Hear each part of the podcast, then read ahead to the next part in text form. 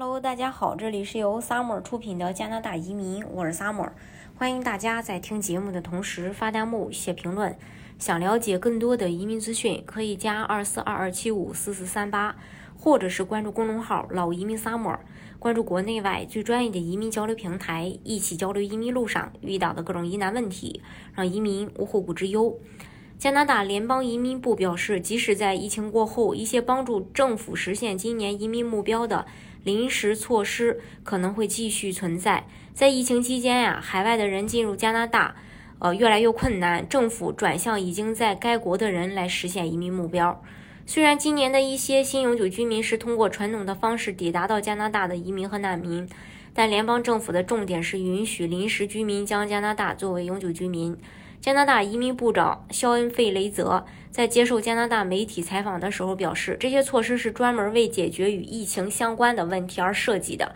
但在疫情过后可能会有所帮助。他以“守护天使”计划为例，该计划授予在医疗保健部门工作的庇护申请者永久居留权。作为总理授权书的一部分，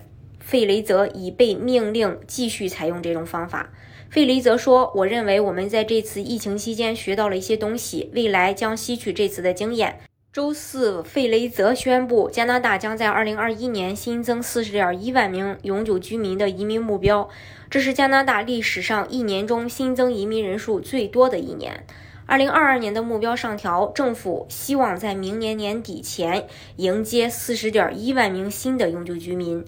费里泽表示，虽然让新移民进入加拿大是。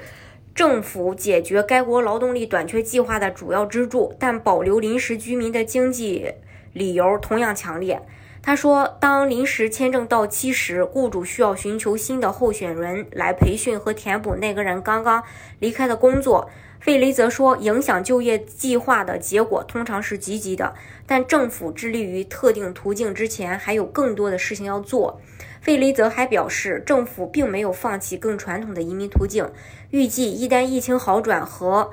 对国际边界的限制放宽，这种传统移民途径的申请人数将会暴增。加拿大目前还有一百八十万移民申请等待处理。财政部长于十二月发布的最新经济报告，在下一年预留了八千五百万美元用于处理积压。费利则称，这笔资金是帮助官员更快处理更多呃这个移民申请。同时，加拿大移民部完成了其陈旧系统的数字化工作。费雷则说：“我们正处于加拿大移民系统自成立以来最重要的现代化阶段。”数字化记录的工作已经开始，但系统完全启动并运行可能需要几年的时间。尽管如此，费雷泽预计过渡资金和日益数字化的系统将使加拿大能够在大流行其余部分保持大量的新移民。